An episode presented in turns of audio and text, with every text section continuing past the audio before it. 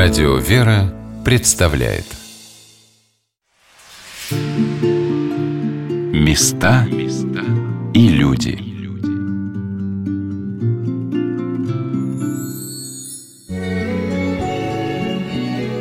Сегодня на «Волнах Радио Вера» мы рассказываем о филиале Государственного музея Александра Сергеевича Пушкина, доме-музея Василия Львовича Пушкина на Старой Басманной. Музей этот прекрасен. Он помогает создать ясный образ того времени, жизни Москвы первой трети XIX века. С такой любовью в нем собраны экспонаты. Такая легкая, теплая атмосфера в этом доме, что в него хочется вновь вернуться.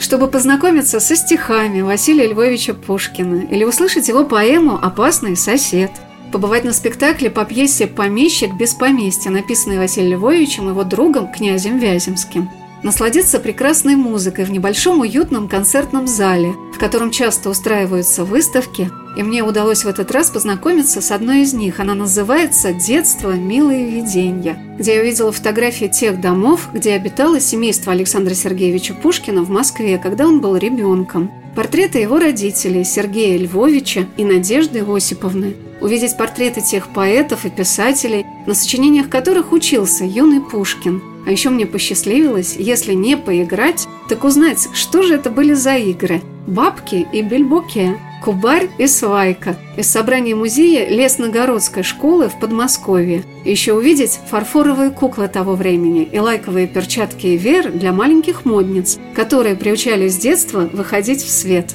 Юлия Матвеева рассказала, как было принято в то время воспитывать детей и общаться с детьми в дворянских семьях XIX века. Детей воспитывали очень строго. Не считали, что к ним нужен какой-то особый подход, что у них какая-то особенная психология. Дети – это просто маленькие люди, которые еще недовоспитаны, недообразованы, и которых нужно воспитывать и образовывать. И эту обязанность отец и маменька Пушкина исполняли очень ответственно. Ведь Надежда Осиповна, когда выходила замуж за Сергея Львовича, знала, что ее супруг не очень богат, но очень образован. И она тоже была этому рада, она тоже многое знала, многое умела умела, ведь она прекрасно играла в шахматы, наверняка играла в шахматы со своими детьми. А то, что отец имел огромную библиотеку, которую мог пользоваться и его сын, это говорило тоже о многом, что люди сами образованные стремились и передать тот уровень образованности своим детям. Почему еще ведь воспитывали так детей? Потому что ребенок, он представлял не просто самого себя, вот он сам по себе как личность. Но дело в том, что как только появлялся ребенок, он начинал взрослеть, то на этом ребенке лежала колоссальная ответственность за честь всего рода рода. А Пушкин не просто так гордился своим 600-летним дворянством, и очень важно было достойно себя вести, уметь себя представить, показать, что род Пушкиных на высоте. Да, это был древний дворянский род, хоть и обедневший. Но семья Пушкиных могла себе позволить отпустить маленького 12-летнего Александра на учебу в Царско-сельский лицей. И его дядя Василий Львович Пушкин вызвался сопровождать мальчика в столицу. Мне запомнился документ, который сообщал родителям, желающим определить своих детей в лицей, о необходимых знаниях для поступавших в это привилегированное высшее учебное заведение. Что они должны были иметь? Какие познания? Собственно, что у них проверяли? Первое. Некоторое грамматическое познание российского и французского, либо немецкого языка. Ну, как мы знаем, у Пушкина были замечательные познания в русском и французском. Немецкого языка он не изучал, но это было допустимо в данном случае. Знание арифметики, по крайней мере, до тройного правила. Пушкин знал до тройного правила. Надо сказать, что мы часто говорим о том, что вот он не знал математики. Ну да, и, конечно, это поддерживается, эта легенда тем, что мы все нули, нули, нули. Конечно, все эти лицейские песни и лицейское братство об этом часто вспоминала. Но что значит знал до тройного правила? Это программа шестого класса современных детей 12-13 лет. Это обратные пропорции. Так что, в общем-то, то, что положено было знать ребенку этого возраста, Пушкин прекрасно знал. Понятие об общих свойствах тела. Ну, это физика, то, что мы говорим. Иметь сведения в начальных основаниях географии и знать, разделить древнюю историю по главным эпохам и периодам, иметь некоторые сведения о знатнейших древности народах. Почему испытание будет сделано представленным из всех предметов.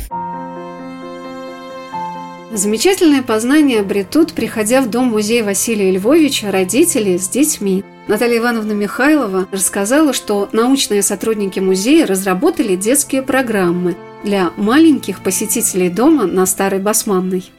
К нам приходят дети. Мои коллеги Елена Девятова, Елена Серегина, они разрабатывают программы для детей. Это тоже очень важно. Не случайно мы наверху одну из комнат посвятили московскому детству и рассказываем там о маленьком Александре Пушкине. Так что музей живет своей жизнью, и, конечно, музей будет развиваться, у музея есть свои перспективы и свои задачи. Я бы отметила, что служители Государственного музея и его филиала на Старой Басманной не безразлично относятся к тому, в каком культурном пространстве растут наши дети. И по моему наблюдению, а я очень люблю общаться с музейными работниками, которые знают так много, что беседы с ними могут затянуться на несколько часов, эти добрые, открытые, талантливые люди всеми силами стараются поделиться своими знаниями и с родителями, и с детьми. Может быть, они, как и хозяин этого дома со своими гостями, чувствуют ту самую ответственность за то, в какую сторону будет развиваться наша культура. И то, что этот прекрасный музей создан в Москве, и он собирает в своих стенах и детей, и взрослых, очень радостно. Юлия Матвеева, показывая мне детские комнаты, в которых я впервые увидела детскую азбуку XIX века, показала мне учебники, по которым обучались дворянские дети в то время. Были же разрезные азбуки, причем они часто были тематические. И у нас здесь две разных азбуки. Азбука разносчик. Есть такая, как мы знаем, что не было же магазинов, а разносчики, которые разносили свой товар. И вот на каждую букву алфавита разные предметы. Например, на щ щетки половые, на В, например, Владимирская клюква. И другая азбука – это разные народы. Вот здесь как раз перед вами лежит разные народы. На каждую букву здесь вот свои народы. Посмотрите, на И у нас Индии, восточные жители, жители, на букву F. У нас финлянцы, на Х у нас хины или китайцы. Азбука еще и Азбука еще и обучала да, географии, какие были народы, показываем это детям, когда к нам они приходят Конечно, в гости. И это специально сделанные вот такие воспроизведения, которые я могу взять в руки и могу их дать в руки даже детям. То есть они выглядят очень хорошо, так же, как и оригиналы, уж поверьте мне. Очень хорошая программа, автор этой программы Елена Валерьевна Девятова. Называется она «Как учились и играли дворянские дети». И она проводится для детей от 6 6, по-моему, и до 12 лет. То есть в зависимости от того, какая возрастная группа, мы немножечко меняем ее содержание, но в эту программу входит и то, что мы смотрим в музее, естественно. И в основном, но в основном наш рассказ касается именно образования, того, как учили, чему учили, что входило в обучение. Какие-то мы рассказываем примеры из жизни детей того времени и играем с ними в бирюльки, особенно если это дети помладше, показываем им несколько лото, которые тоже у нас есть, которые мы можем показать детям. Пушкин пушкинского времени, в какие мог играть и Пушкин. И у нас есть гравюра, то есть заказана была специально в современном мире, есть люди, которые занимаются гравюрами, правда, это не на дереве, а гравюра, и там выгравирован, сделан, вырезан наш домик, и мы показываем, как делать гравюру, потому что то, что сейчас все это дети видят, вот в книгах, на стенах, это же все гравюры, какие-то из них раскрашены, какие-то из них не раскрашены, и они не очень-то понимают, как это производит. Мы показываем им сургуч, мы показываем, даем подержать им перья, конечно, подписать писать, к сожалению, нет возможности, но все впереди, мы над этим тоже работаем, чтобы можно было еще и пописать перьями, конечно, было бы здорово. Перед всеми показываем, как это делается, и потом на память об этом дарим им то, что получилось, эту гравированную картинку, и, конечно же, это, мне кажется, для детей и полезно знать, и очень интересно и детям, и взрослым. Как всегда это бывает в музеях, посвященных жизни и творчеству поэтов, в рассказах о них звучало много стихов, которые с такой легкостью цитировали научные сотрудники музея.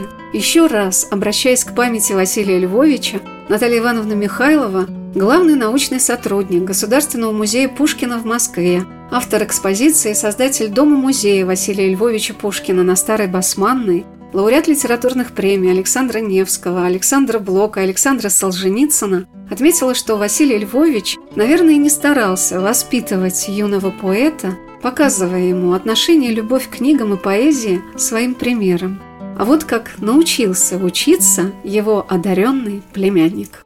Я позволю себе сейчас только напомнить слова Александра Пушкина, который писал «Владею днем своим с порядком дружином, учусь удерживать внимание долгих дум, спешу вознаградить в объятиях свободы, минувшей младости, утраченные годы и в просвещении стать веком наравне. Что же это был за удивительный век просвещения в России, когда даже 200 лет спустя никакие достижения 21 столетия не могут сравниться с ним ни именами, ни судьбами, ни мыслями, ни мечтами. А эпоху просвещения и классицизма сменил век романтизма – и то, что Василий Львович как человек был невероятным романтиком, для которого его любовь к книгам была выше всех богатств, а доброе отношение к людям его главным качеством, это, мне кажется, вы успели почувствовать. Я спросила Юлию Матвееву, кандидата филологических наук, хранителя экспозиции Дома-музея на Старой Басманной, а что для нее в личности Василия Львовича было особенно дорого.